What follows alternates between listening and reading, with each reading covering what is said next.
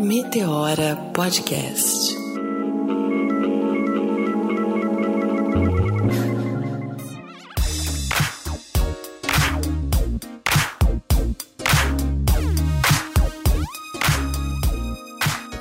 Hello, família Meteora. Eu sou Cris Guterres. Hoje tô sem a Renatinha, porque ela tá lá na Bahia curtindo um solzinho com o boy, praia, pé na areia, cervejinha, água de coco, bem gatíssima. E eu aqui trabalhando, mas um trabalhinho assim, mais ou menos que pré-organizado, porque eu também tô de férias, também tô curtindo a vida, só não tô viajando, mas deixei um programinha preparado para vocês. É que eu e a Rê, no ano passado, 2019, nós participamos do primeiro Spotify Summit para Podcasters, realizado no mundo inteiro, que rolou aqui em São Paulo. Spotify escolheu o Brasil para dar o pontapé inicial nesse grande evento aí para podcasters, para reunir a galera que faz, que vive, que se diverte, que ouve, que gosta de podcast, que foi o país onde o podcast mais cresceu no mundo inteiro. E nós, oportunistas que somos, lógico, não podíamos deixar de marcar presença nesse evento, principalmente nossa, nossa presença negra, né? Então nós fizemos um crossover de podcasters, podcasters negros. A gente juntou aí a galera que faz podcast que é negra, que fala, faz esse recorte de raça e a gente gravou. Foram dois episódios. A Renatinha gravou o primeiro, nós nos dividimos para estarmos mais presentes em todas as atividades do dia. E eu gravei o segundo, que foi uma conversa muito bacana com a Camila do Pretas na Rede, o Ale Santos do Negros da Semana e a Karine do Ideias Negras. Vamos ouvir? Vamos ouvir? Não é porque a gente está de férias que não tem programa para vocês, hein? A gente está de férias, mas a gente pensa em toda a família Meteora. Meteora com vocês.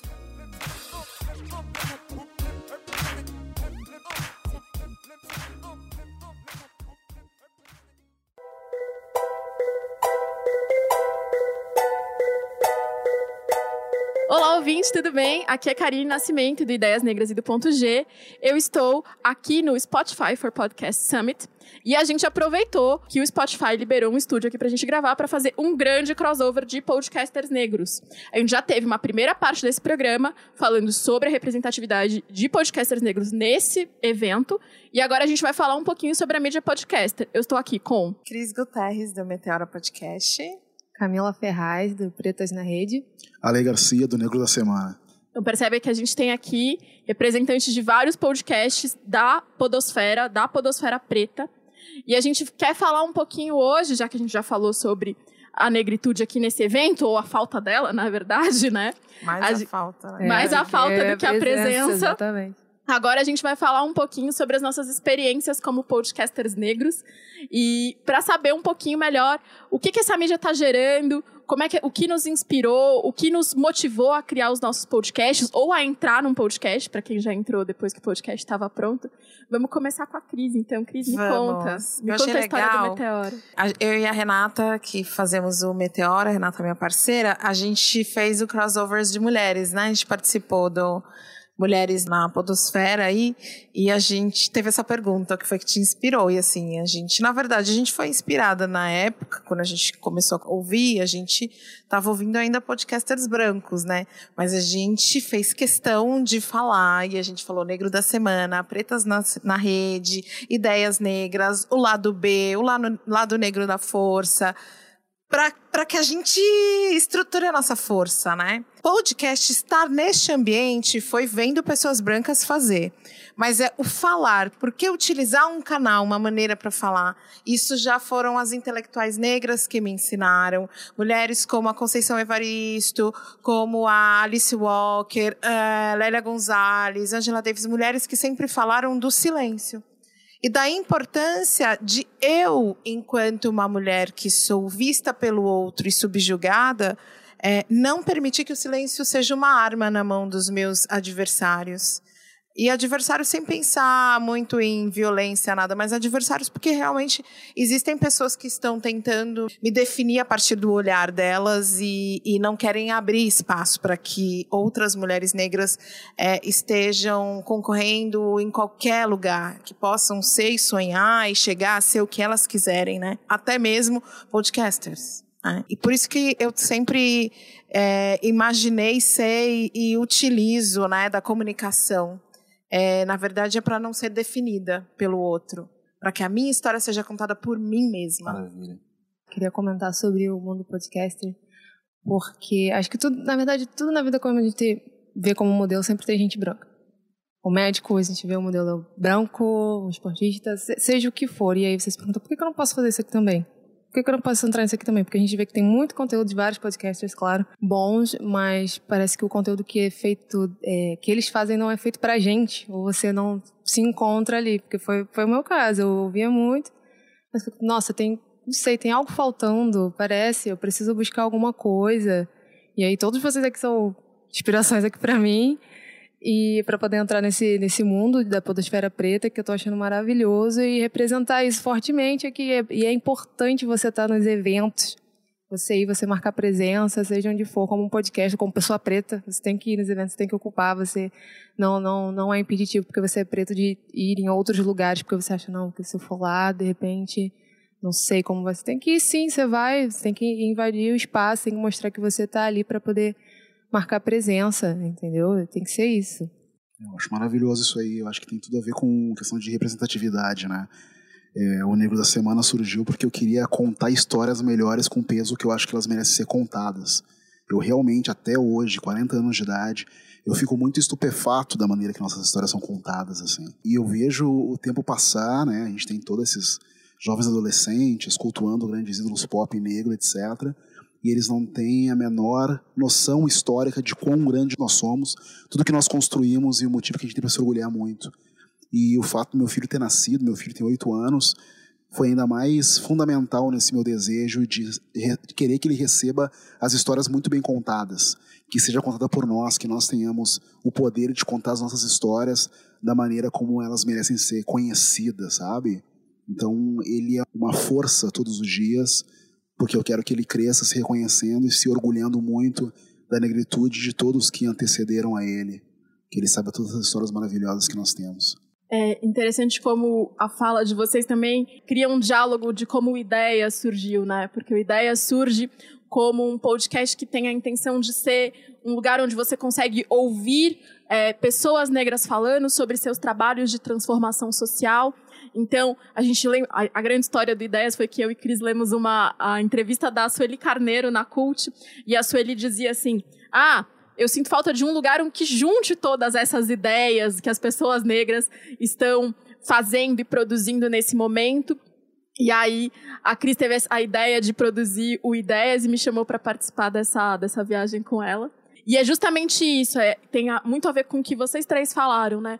De nós, nós vamos nos definir, né? Nós vamos dizer o que os negros e negras fazem, o que, o que nós fazemos, onde a gente quer chegar, que espaços a gente quer ocupar, e de criar imagens, né? E de desafiar esse imaginário de que só branco faz as coisas, né? De que só branco tem sucesso, só branco produz é, e de desafiar essa imagem e de contar as nossas próprias histórias. E, como eu falei mais cedo na mesa, foi de fazer registro das nossas, das nossas histórias, né?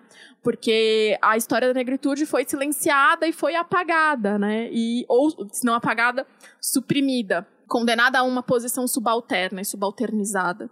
Então, contar essas histórias e fazer esse registro é muito importante para nós. Mas eu queria saber também de vocês mais uma coisa que é que vocês falaram muito desse poder de autodefinição, né? De como é que a gente vai lá e faz as coisas e nós contamos as nossas próprias histórias. É, como é que os ouvintes estão recebendo isso, né? É, esse sentido, vocês encontraram sentidos similares aos sentidos que vocês, que moveram vocês a criar os podcasts é, nos ouvintes? As pessoas tem esse mesmo sentimento? Acho que são uma contribuição da comunidade negra que a gente está discutindo e da construção Nossa, das nossas histórias? Forte, muito forte. A coisa mais bacana é você fazer um podcast e recebi uma mensagem de uma mulher negra dizendo que, olha, cara, desde que eu comecei a ouvir vocês, eu passei a acreditar mais em mim. Sabe? Perfeito. Isso não tem. Não dá para valorar isso, cara. Às vezes, quando eu e a Renata a gente fica falando que é difícil, né?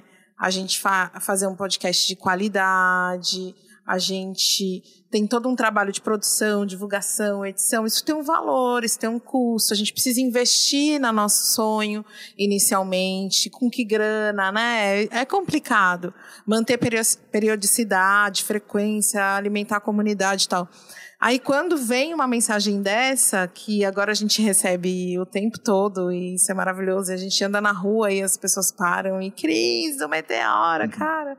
Maravilhoso foi aquele programa X, aquele programa H.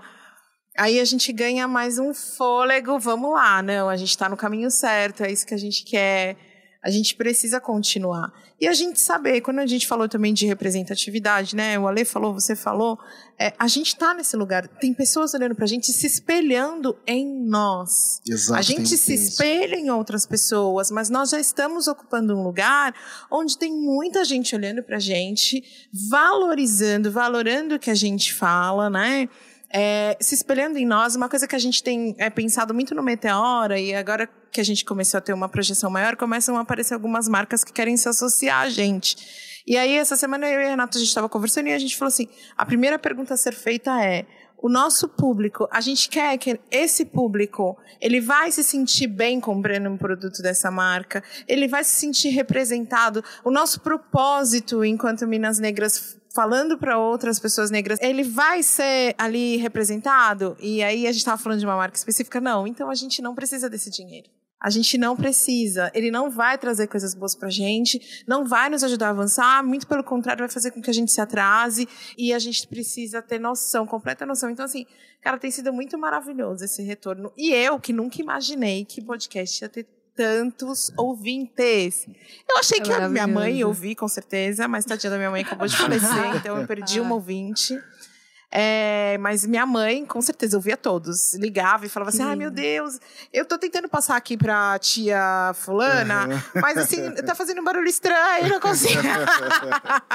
mas ela ouvia, eu não imaginava. E a gente tem muitos ouvintes. É eu mando pra minha avó. Minha avó falou assim: achei estranho, mas muito legal. Muito legal. mas eles Spotify foi ótimo.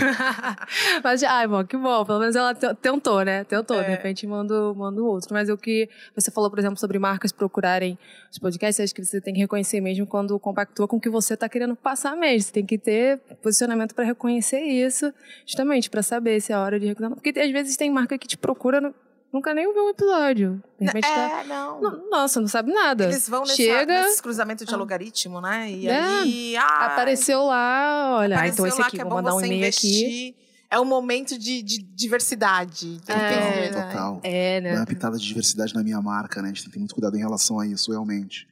É oportunismo, né? Senão é a gente oportunismo, cai nessa, né? nessa linha do oportunismo e a gente vira vítima. É, e a gente nesse... é realmente vítima. Quando Mas... eu ouço muito essa coisa de vocês são vitimistas, vitimistas, vitimistas. Nós somos as vítimas, somos nós que morremos, somos nós que perdemos, somos nós que não temos dinheiro, sim. somos uhum. nós que estudamos menos. Nós somos realmente as vítimas. E vocês têm que se importar com isso sim, sabe? Isso é muito importante jogar essa culpa para eles, que eles reconheçam. Mas isso é muito importante a gente se dar conta do nosso valor, né, do, do momento em que nós chegamos, do ponto em que nós estamos e como nós já estamos repercutindo e sendo importantes para outras pessoas que nos ouvem, assim, né? Agora a gente tem uma responsabilidade ainda muito maior e a gente não pode deixar de levar isso em consideração nunca. E isso para mim é um combustível diário, assim. As mensagens que eu recebo de pessoas que estão muito orgulhosas de conhecer aquelas histórias, pessoas que estão vendo outros iguais que fizeram tanto e alguns que ainda estão fazendo, né? Porque eu também falo de negros contemporâneos que estão aí muito ativos. Então, quando eles mandam mensagens apaixonadas, assim, muito obrigado por fazer isso, por contar essa história que eu não conhecia, ou por eu sabia muito pouco sobre ela, ou conhecia o último hit desse artista e não sabia o quanto ele penou como negro para chegar onde ele chegou isso é uma coisa que não tem valor, não tem, não, não dá para mensurar, na verdade, né? Eu fico muito feliz e isso me dá muita vontade de continuar produzindo, né, que sejam madrugadas, escrevendo roteiro, editando, né, subindo, alimentando uma comunidade, mas essa comunidade tem retribuído muito bem, assim. Ah, eu ia falar sobre, ela falou sobre a, produ a própria produção independente de podcast, porque hoje em dia o Pretexto na Rede está com uma. A gente conseguir fazer, nós duas, né? Eu e Gabi, que é, que é a host, independ, total independente. Então a gente grava, a gente edita, a gente faz arte para poder fazer lançamento, aí a gente corre atrás de cronograma, convidado, então assim, fácil não. Então quando tem justamente esse retorno, é, é maravilhoso, porque eu acho que às vezes é, não, não, não mede tanto quando onde você quer chegar, do tipo, quero chegar aqui. Será que você sabe o que é aqui que você quer chegar? Ou você, na verdade, pode ir muito além, você não sabe. Você vai muito além, você não sabe. É, e isso é incrível, uma troca. A troca de hoje do evento, de estar com vocês aqui, tá Lindo, lindo, emocionadíssimo. É, é um maravilhoso. Inclusive, queria já deixar registrado que o melhor do evento é encontrar a galera e ver todo mundo. O melhor do evento é isso aqui que tá acontecendo agora, é total, viu?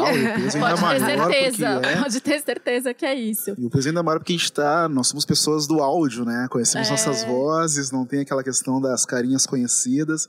O que gera um problema. se reencontra é um, é um reconhecimento, assim, né? Muito bom. Mas eu tenho uma preocupação é, que é uma coisa que eu tenho discutido muito comigo mesma, feita essa elucubração muito forte, que é o dilema da representatividade. Não sei se para vocês a representatividade é um dilema. Porque esse termo foi esvaziado num ponto em que parece que é assim, ah, vamos botar negra aqui, bota preto, bota preto, bota preto, sai botando preto aqui, preto acolá. E que, na verdade, o que eu tenho pensado muito é que se a representatividade não se transforma em representação e não se transforma em poder político para o povo preto, para que nós possamos promover transformação social, ela, o que, que ela é de verdade, né? Então, e, e isso é um, uma apropriação que eu sinto que está sendo feita do discurso da representatividade, né? Muitos falam representatividade importa, importa, importa, mas é, para mim ela importa quando ela é um caminho para conseguir representação Perfeito. e poder para fazer transformação social. É, senão ela é nula, né? Ela é uma vitrine realmente. Uhum. E eu vejo isso até de um outro lado, assim, é, como profissional, né? Eu faço parte do grupo Publicitários Negros e a gente tem essa recorrência também no mercado de trabalho, de maneira grandiosa, né? As, as grandes agências estão todas preocupadas em ser diversas, em ter representatividade e a gente vê esse discurso, vê querendo associar os publicitários negros e a querer receber consultorias em um momento que é meio vitrinístico, assim, que quer mostrar alguma coisa, quer fazer uma campanha em novembro, quer que vocês venham é. dar uma palestra aqui, e você chega lá, você tem uma plateia, uma, um ambiente profissional completamente branco. E a gente tem essa obrigação de questionar onde é que estão os programas ativos de vocês realmente para incluir pessoas aqui dentro e fazer com que não seja uma vitrine, uma foto. Porque eles querem também isso, né? Uhum. Então vamos tirar uma foto aqui para botar no Instagram é. e todo mundo ver que a gente chamou vocês e que a gente está é, tendo representatividade. Aconteceu isso agora há pouco, e daí depois ser uma foto, ganhar alguma, um prêmio lá, ser uma foto da equipe, é uma equipe completamente branca, assim, uhum. sabe? Então a gente tem que ter muito cuidado nesse momento em que os olhos estão voltados para nós, em que o poder civil, eles sabem que é necessário mudar o jogo, para que a gente possa mudar o jogo por dentro de uma maneira correta, assim, sabe? Não compactuar com marcas, pessoas e empresas que querem que tu seja uma vitrine de representação para eles. Uhum. Para eles está na moda, né, pelo visto. É. Totalmente na moda. Né? Tá na moda ser negro, é né, gente? Do é. sustentável. Assim, os últimos dois anos está na moda ser negro, né? Eu é. sou negra assim desde que eu nasci. eu vejo a representatividade, a importância dela está muito mais ligada ao nosso povo, uhum. para que a gente possa sonhar. Porque quando a gente. É, a gente se vê em outros lugares, né? Eu, por exemplo, eu tenho um afiliado de 15 anos e ele se tornou meu afiliado recentemente. Ele é um menino que está cumprindo medida socioeducativa. E ele nunca tinha sonhado em ser nada além de jogador de futebol, porque era o que ele sempre via. E aí eu comecei a conversar com ele e falei, Rafa, acho que a gente precisa ter um plano B, não que não seja que seja impossível, mas assim, é um sonho um pouco difícil. E se não der certo, plano B.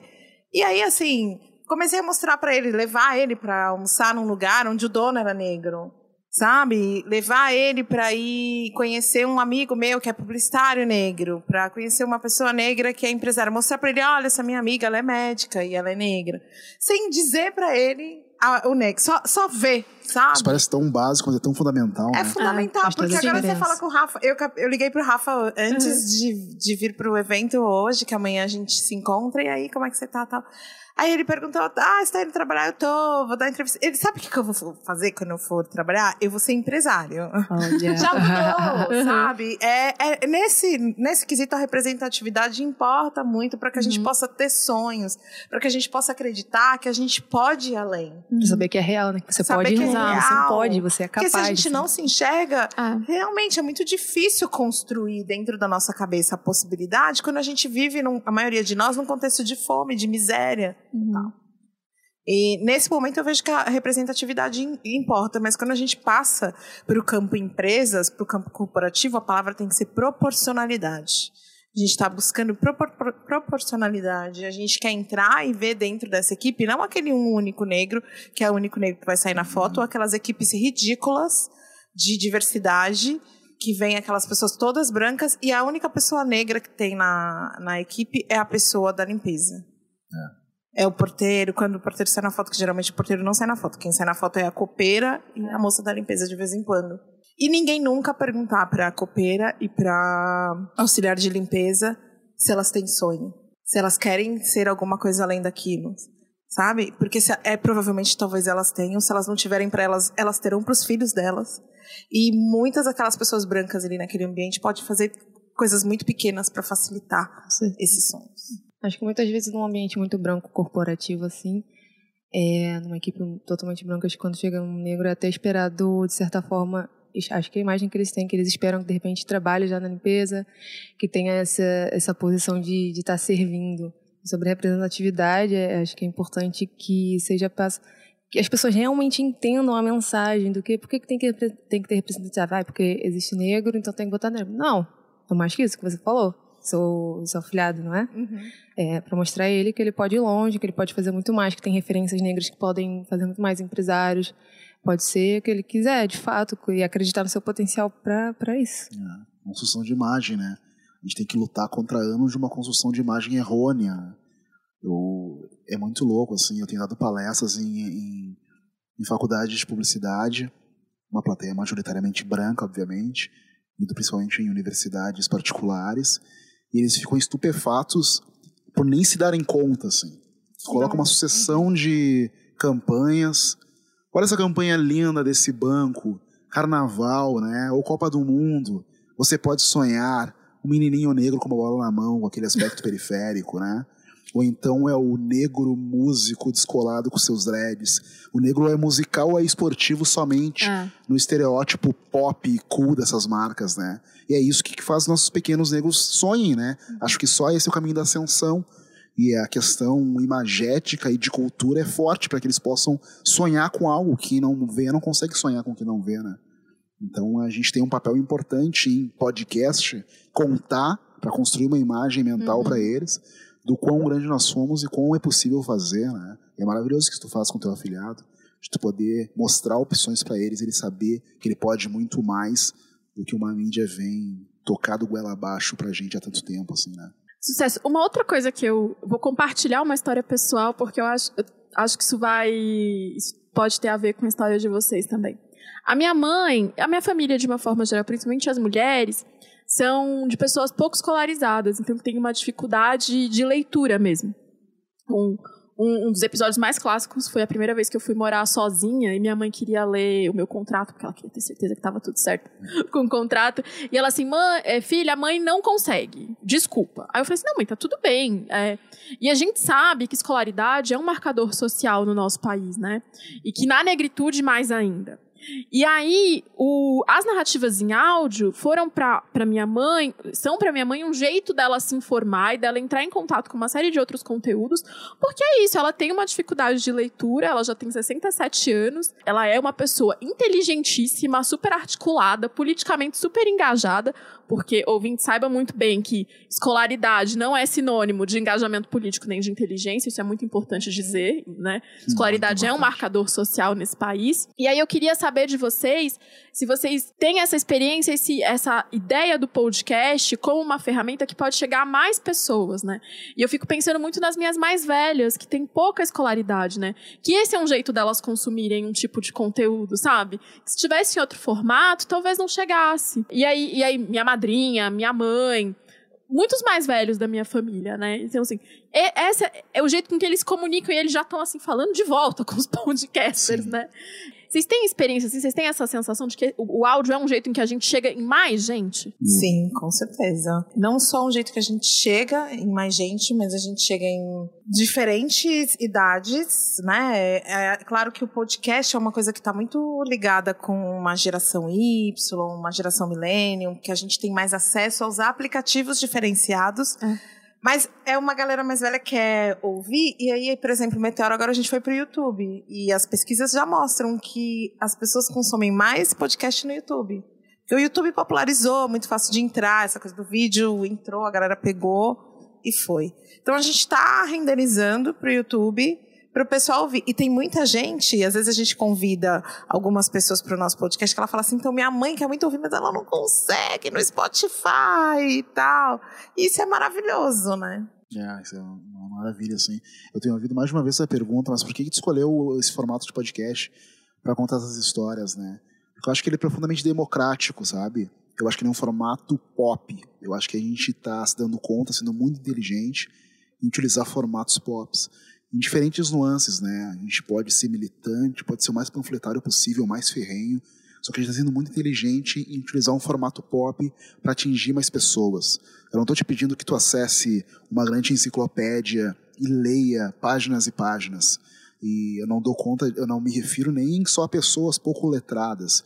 Eu me refiro a uma falta de cultura de leitura no país de maneira geral, Sim. que já afasta pessoas muito bem formadas de ler basicamente qualquer livro, assim. Ah, não gosto de ler uma página muito longa, com muito scroll na internet. Então, dá um play e ouve essa história. A gente está sendo generoso e inteligente ao proporcionar para elas esse formato. Né? E é preciso reconhecer o Spotify como democratização disso também, favorece ainda mais e não precisar necessariamente assinar um feed, que tem uma complexidade nisso de alguns outros players. É streaming, dou um play, se eu quero salvar ali, eu salvo para ouvir offline. Isso tem sido bom para atingir também pessoas mais velhas, que eu conto histórias que pessoas mais velhas também querem escutar. Quero muito ouvir sobre o Cartola nas antigas, lá meu tio velho que eu ouvi.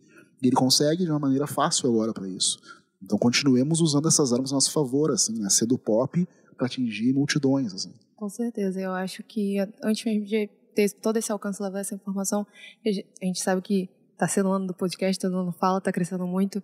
Às vezes é difícil iniciar a pessoa no podcast. Por exemplo, às vezes eu vou fazer uma indicação. Maioria dos meus amigos não, não tá por dentro de, de podcast, eu não ouvo tanto. Então, às vezes recomendo um episódio mais fácil, que tem participação, porque vira, vira isso, vira conversa, vira roda de conversa, um assunto fica mais leve, fica mais fácil de, de indicar. E aí, por exemplo, no Dica das Pretas, no podcast Pretas na Rede, tem o Dica das Pretas, que aí já indica mais coisa, um livro, um filme, você pode ver isso aqui, faz uma linkagem com outra coisa para poder pesquisar mais, ter mais referência, buscar mais coisa, mais informação, para que tenha realmente mais alcance e mais troca com, com o pessoal também, com os, os ouvintes, para que tenha esse alcance maior com, com as pessoas. Maravilha, eu só queria fazer um registro aqui para lembrança histórica.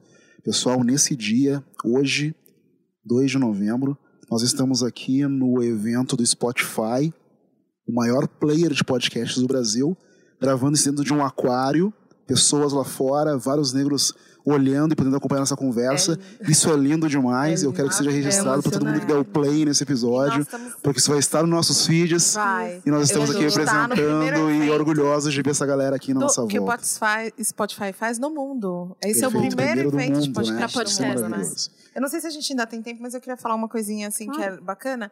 Eu e a Rê, a gente tem acredita, a gente acredita muito na democratização da, da, do podcast enquanto uma ferramenta de, de luta, né? E de quebra do silêncio que eu falei inicialmente. Então a gente tem promovido alguns cursos de produção de podcast. A gente fez um na ESPM para uma galera trans, travesti e negros. A gente fez um recentemente no SESC, dentro de um festival da questão negra.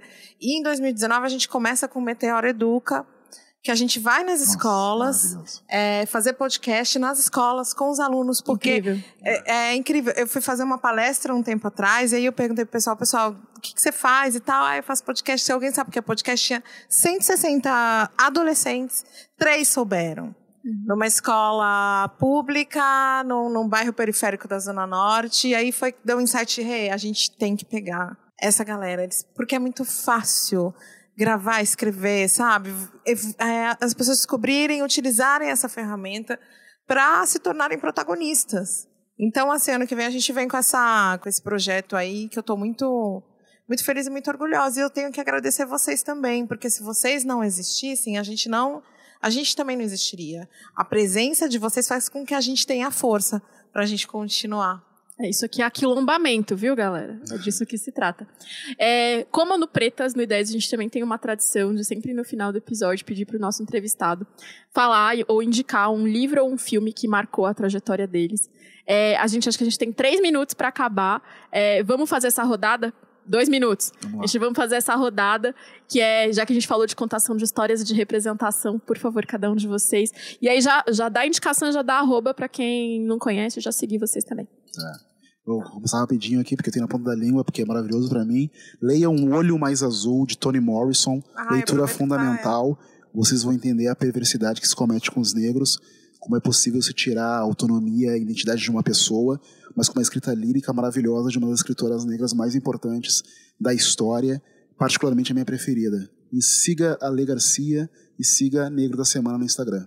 Aí, bem, eu vou recomendar, recentemente eu li James Baldwin, li se a Rua Bill falasse, inclusive eu vi o episódio do Alê, que eu gostei muito.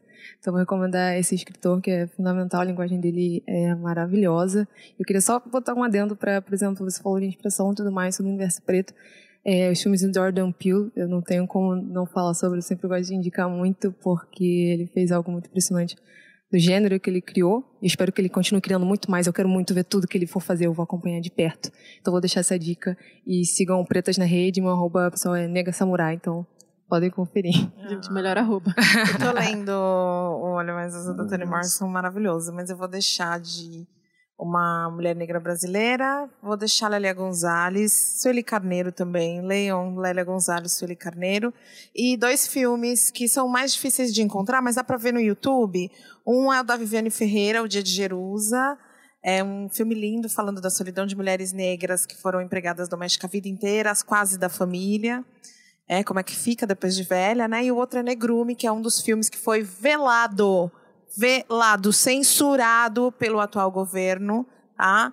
É, Negrume, na, procura na internet, Negrume, é um filme lindíssimo que conta a nossa história. Eu vou deixar como indicação também uma autora brasileira, é um livro que eu li esse ano e que mexeu profundamente comigo, que é o Ponciá Vicêncio, da Conceição Evaristo, porque para mim é uma obra que deu conta de entender a construção da subjetividade negra, principalmente da subjetividade negra pós-escravização, de uma forma ímpar.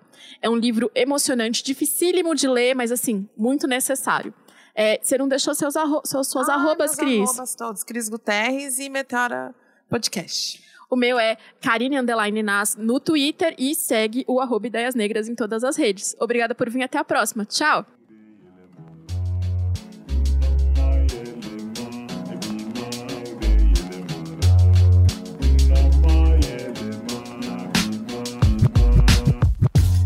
Podcast editado por Voz Ativa Produções.